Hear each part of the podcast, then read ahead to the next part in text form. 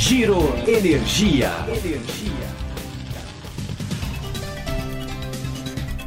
O setor de energia vive um momento de profunda transformação no Brasil e no mundo. Tecnologias disruptivas, sustentabilidade e empoderamento do consumidor criam tendências, oportunidades e desafios. Neste podcast, patrocinado pela Econ Energia, vamos discutir os temas na agenda dos empresários, reguladores e diferentes players do setor. Gás natural. O futuro chegou?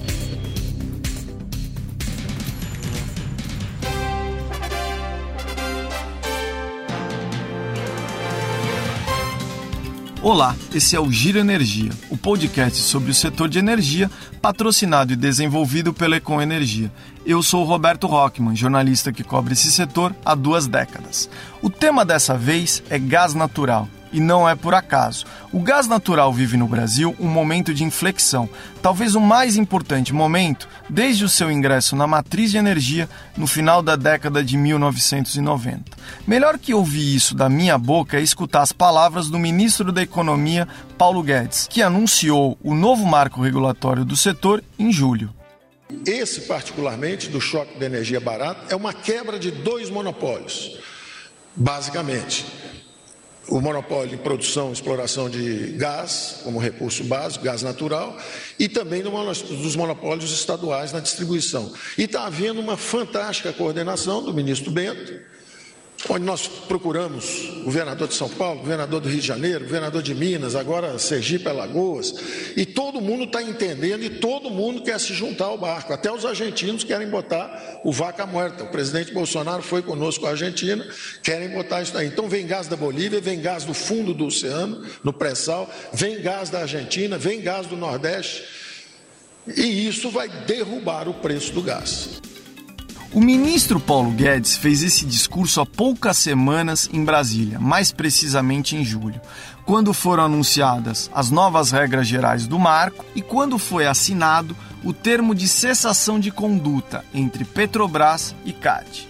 Por esse acordo, a Petrobras se compromete a focar exclusivamente a atenção em produção e exploração de gás e a vender ativos em distribuição, comercialização e transporte com isso, a Petrobras perde exclusividade sobre os gasodutos de escoamento.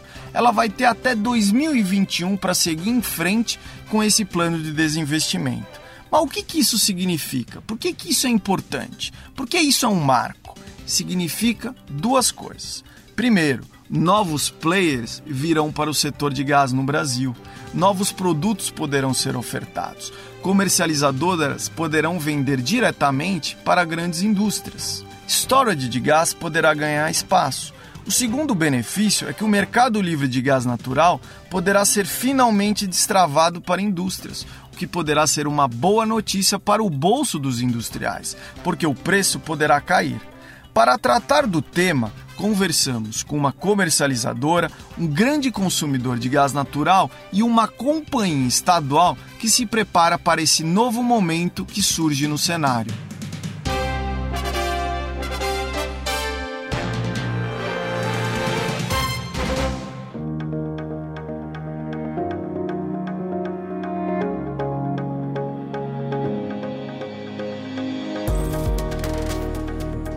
O anúncio do novo marco regulatório está mexendo com o Brasil. O setor de gás vive um momento parecido com o que o setor de energia elétrica experimentou no início do mercado livre, lá nos anos 2000. Na época, comercializadoras começaram a bater a porta dos clientes para mostrar os benefícios desse novo mercado. O diretor da Econ Gás, a unidade de comercialização de gás da Econ Energia, Percival Amaral, destaca que o mercado ainda é desconhecido por muitos e existe um trabalho importante de apresentar às empresas o novo mundo mundo de gás natural que começa a surgir.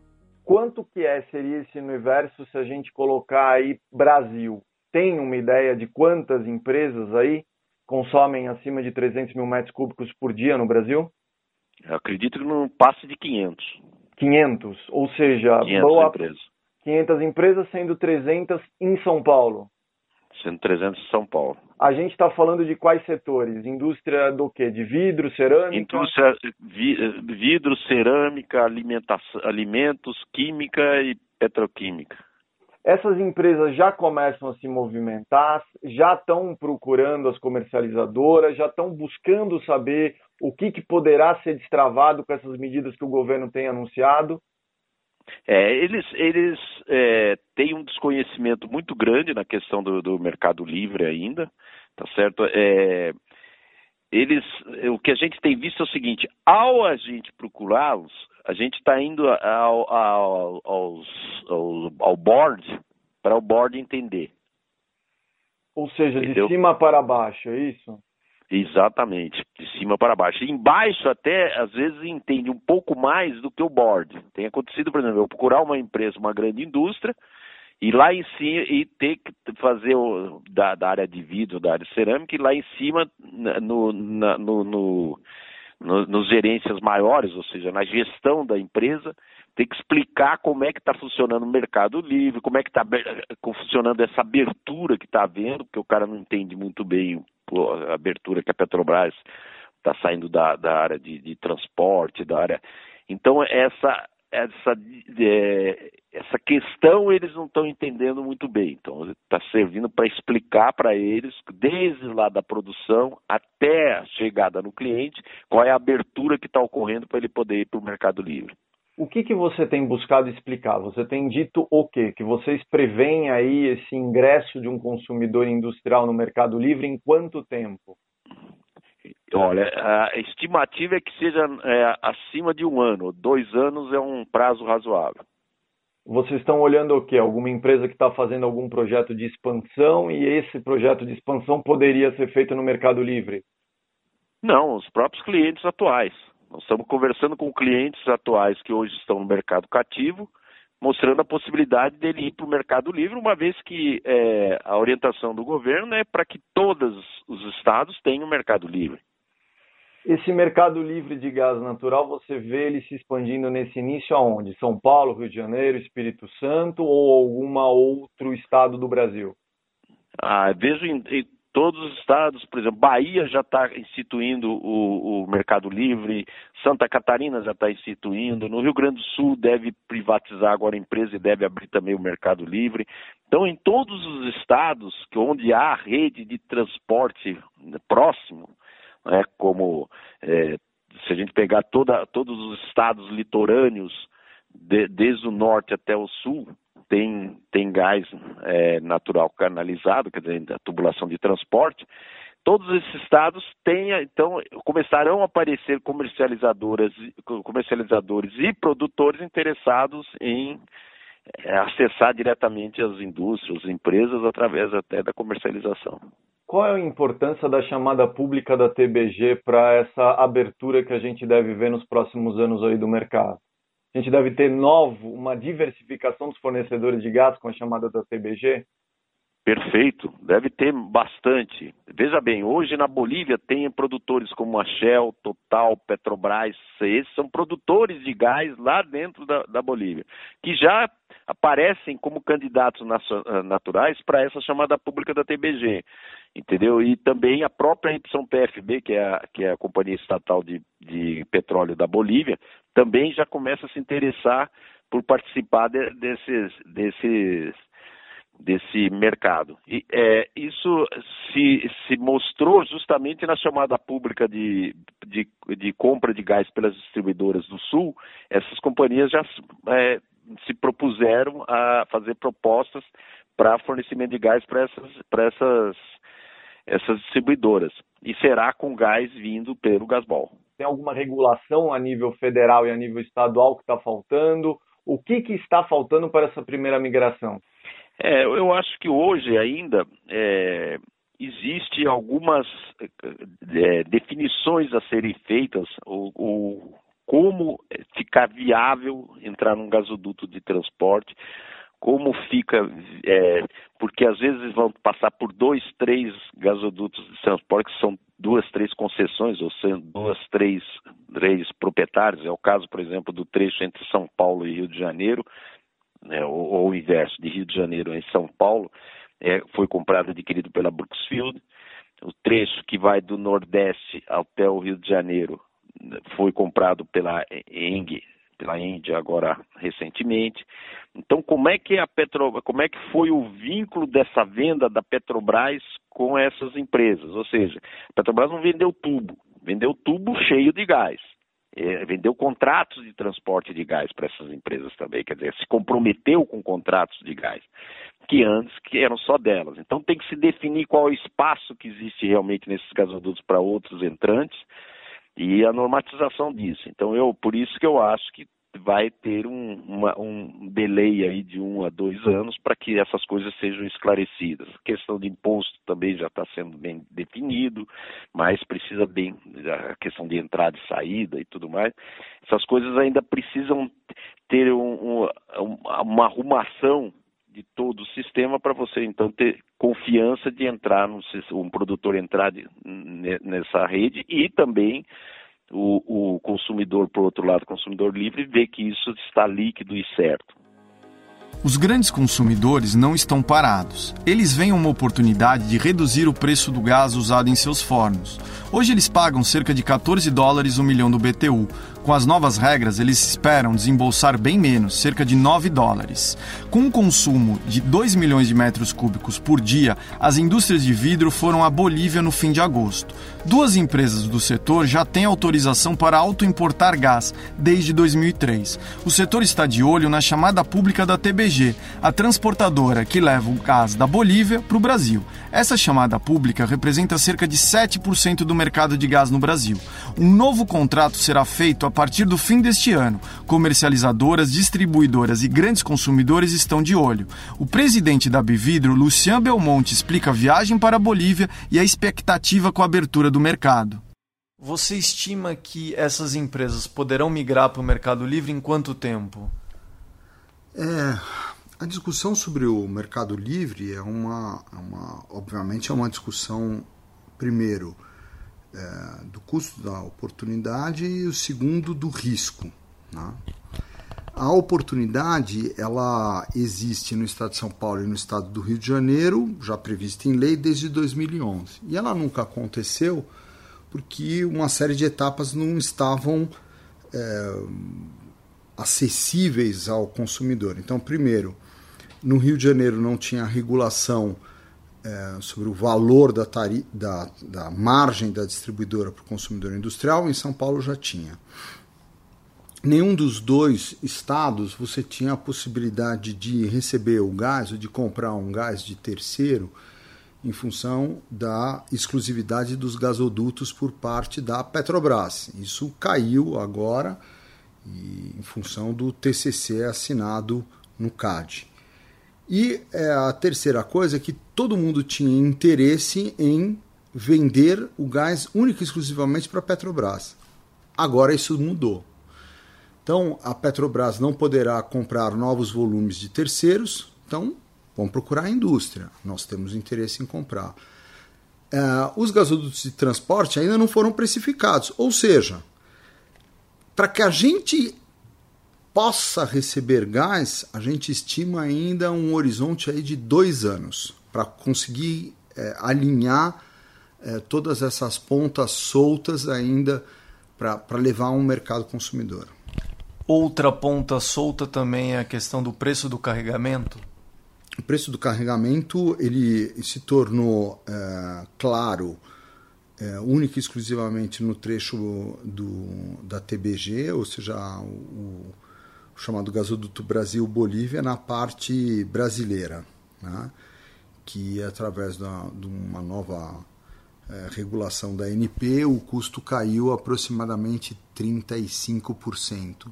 E é neste, a partir desta clareza no custo do transporte e a clareza no estado de São Paulo quanto à margem de distribuição na área da Congás é que teremos as primeiras oportunidades de consumidor livre.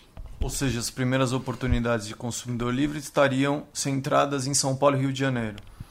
Não, mais em São Paulo do que no Rio de Janeiro, porque o Rio de Janeiro ainda tem dúvidas quanto à regulação. A regulação é, saíram algumas, é, algumas decisões mas ainda não uma nova tarifa de gás. Tá? Então a gente ainda tem algumas coisas para poder é, aplainar no Rio de Janeiro.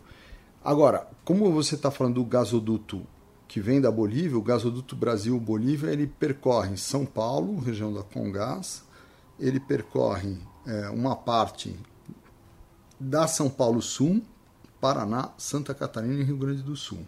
Por que, que você está pensando em ir para a Bolívia? Você está pensando com outras indústrias em formar um consórcio para adquirir um volume de gás da Bolívia com a chamada pública da TBG? Não, quando você vai falar é, de consumo é, conjunto, obviamente você tem que criar algum um, um mecanismo jurídico para isso. É, um mecanismo jurídico pode ser uma sociedade de propósito específico para trazer trens de carga ou possibilidades de, de, de você garantir volumes mínimos de compra, no qual, tendo um mix de consumidores, você poderia ter uma certa flexibilidade no take or pay. Então, é, por que a Bolívia? Porque, de novo, o contrato Brasil-Bolívia acaba logo mais. São 18 milhões de metros cúbicos por dia, mas que nós não vamos ocupar todos no setor industrial. Por quê? Porque a gente ainda tem a questão do risco. Né? Então, a gente tem risco, preço. Preço. Contrato Brasil-Bolívia vai ter que entrar numa fase de renegociação. Você tem o transporte que foi teve a clareza e você tem a margem de distribuição. Se você somar os três, né, hoje, da forma como a gente está, você chegaria num horizonte a 9 dólares por milhão de BTU, 9 dólares e meio por milhão de BTU. Que é muito mais baixo do que vocês pagam hoje? É consideravelmente mais baixo, dependendo da oscilação de, de dólar, eh, barril de petróleo, etc., a gente está chegando a pagar até 14 dólares por milhão de BTU. De 14 para 9, nós estamos falando é, uma queda sensível. O governo federal pretende incentivar que os estados adotem legislações pró-mercado. Assim, pretende estimular o mercado livre de gás. Hoje, cada estado tem uma regulação própria para os consumidores livres. O Espírito Santo, por exemplo, trabalha nesse momento em um novo contrato de concessão a partir de um acordo jurídico feito entre o governo do estado e a BR Distribuidora. Eber Rezende, o presidente da AS Gás, recém-criada, explica a situação diferenciada do estado e como ele pretende largar na frente nessa corrida para atrair os primeiros consumidores livres do país. Recentemente, as duas partes, leia-se governo do estado e BR Distribuidora, no caso, chegaram a um acordo de ajuste, de fazer um novo contrato de concessão e, e criar essa empresa de gás é, para que o governo fizesse o que não tinha feito é, 26 anos atrás, que é ter uma empresa estadual de distribuição de economia mista, em que o governo do Estado tem é, 51% de, das ações com direito a voto, portanto é um controle, e a, a BR Distribuidora fica com 49% das ações. E fizeram um encontro de contas entre os ativos que é, os ativos que a Petrobras BR construiu desde então serão aportados pela BR para como para fazer parte do seu, do seu, da sua cota acionária, e o governo aporta a outorga de um novo contrato de concessão que tem um valor. É, então fizeram um encontro de contas entre o governo aporta a outorga e, e a BR distribuidora aporta os ativos que já estão construídos por ela ao longo desses 26 anos. E, secretário, hoje existe mercado livre de gás natural com essa questão aí da BR Distribuidora tendo sido aí a, a concessionária no estado por tanto tempo, quase 30 anos, havia legislação que previa a figura do consumidor livre no estado? E desde 2011, eh, o estado, através da agência reguladora, definiu a figura do agente livre de mercado que é o consumidor livre, o, o autoprodutor e o autoimportador. Então, isso de fato já estava na legislação é, estadual desde 2011. Já, já tem, por exemplo, portanto, oito anos né, que está tá em vigor. qual é o qual é a faixa de consumo para se tornar consumidor livre no estado? Ela está tá em revisão agora pela agência, porque, é, como eu falei, no acordo que foi feito no judiciário, é, vai ser otorgado para Espírito Santo Gás um novo contrato de concessão. E esse novo contrato de concessão, aproveitando é, a, a, gestão, a gestação do novo marco regulatório do mercado de gás, que está sendo gestado pelo governo federal, o Estado vai quer se alinhar completamente é, a, aos termos que estão sendo definidos pelo, pelo novo mercado de gás. Há que ter um equilíbrio, mas é o que eu posso dizer para você nesse momento é que nós estamos buscando, a Agência Reguladora de Serviços Públicos do Espírito Santo está buscando é, um volume menor possível no autoprodutor e importador, sem ocasionar custos excessivos para o sistema. É, é um balanço que está se buscando. Vocês já têm sido é, recebido visitas de grandes consumidores interessados? É, o Espírito Santo tem grandes consumidores, por exemplo, no setor de papel e celulose, no setor siderúrgico, no setor de mineração. Essas empresas são os potenciais alvos aí dessa regulação que beneficia esse grande consumidor? Eu acho que não só esses, esses também são, são naturais, porque é, já estão no Estado, né? E, naturalmente, se o combustível é, e o próprio insumo, né? Porque o gás pode funcionar como insumo, como combustível. Se ele baratear o suficiente, pode ser que o empreendimento, o empresário, possa até pensar em aumentar a sua planta, né? Criar novas linhas. Mas é, também é, além de mineração e siderurgia, você tem o, o, a indústria ceramista, que, se, que, usa intensivamente também. Nós temos a Bianco Gris no norte do estado. E pode ser que outros atores, outras indústrias ceramistas resolvam se instalar no estado. É, eu diria também a indústria de vidro, que também se beneficia bastante disso. Enfim, tem uma gama de empresas que são grandes consumidores de gás que poderão ser atraídos para o Espírito Santo com essa nova legislação, com esse novo contrato de concessão. Porque, veja, vai ser o único estado do país que vai ter um contrato de concessão totalmente novo. Bom, depois da gente ter ouvido essas entrevistas, a gente percebe que um novo mundo poderá se abrir para o gás natural. O Brasil caminha para dobrar sua produção de petróleo e se tornar a principal área de exploração de óleo e gás no mundo fora dos Estados Unidos e da OPEP. Do gás extraído dos campos do pré-sal virá gás associado. A produção de gás deverá dobrar até 2030 para 250 milhões de metros cúbicos por dia. Precisará haver um destino para esse gás. Por quê? Primeiro, porque por razões técnicas não dá para reinjetar. Por ações regulatórias e ambientais, não dá para queimar esse gás.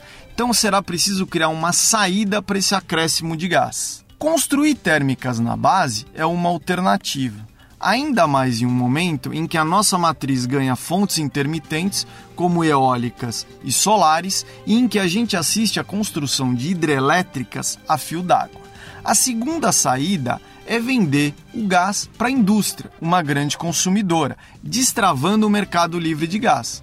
Desde a edição da Lei do Gás em 2009, só há dois consumidores livres no país: duas térmicas no Rio de Janeiro, com consumo de 3 milhões de metros cúbicos por mês. Essa situação poderá mudar gradualmente ao longo dos próximos meses com um novo marco regulatório anunciado. Fato é que o otimismo começa a pairar no ar. Mas para que esse cenário se torne realidade, será preciso desatar alguns nós. Mas que nós são esses? Primeiro, o processo de desinvestimento da Petrobras, que tem até 2021 para se desfazer dos ativos de distribuição, comercialização e transporte e perder a exclusividade dos gasodutos. O segundo ponto é como ficará o acesso aos gasodutos que hoje tem a Petrobras como sua principal fonte tanto de produção quanto de consumo e de venda como vai ficar esse acesso a essa infraestrutura e quanto custará. O terceiro ponto de incerteza se refere às legislações estaduais. Hoje, cada estado tem uma regra. São Paulo e Rio de Janeiro, por exemplo, definiram que o consumo mínimo tem que ser de 300 mil metros cúbicos por mês para um consumidor livre. Em Pernambuco, esse faixa vai para 500 mil, sendo que o maior consumidor pernambucano consome pouco mais de 100 mil metros cúbicos por mês. Uniformizar essas regras será uma tarefa para a União e para estados. Diante de todo esse cenário aqui, ficam algumas perguntas. Será que finalmente a gente vai conseguir destravar esse mercado de gás natural? Será que o gás vai ter um preço muito mais baixo e isso vai incentivar a indústria grande consumidora? Será que o número de consumidores livres vai crescer nos próximos anos, como o setor elétrico? Vale a reflexão. Obrigado pela audiência. O próximo episódio do Giro Energia será sobre energia solar, que tem vivido um crescimento exponencial no Brasil. Eu sou o Roberto Rockman e esse foi o Giro Energia, o podcast sobre o setor de energia, patrocinado e desenvolvido pela Econ Energia. Até em breve.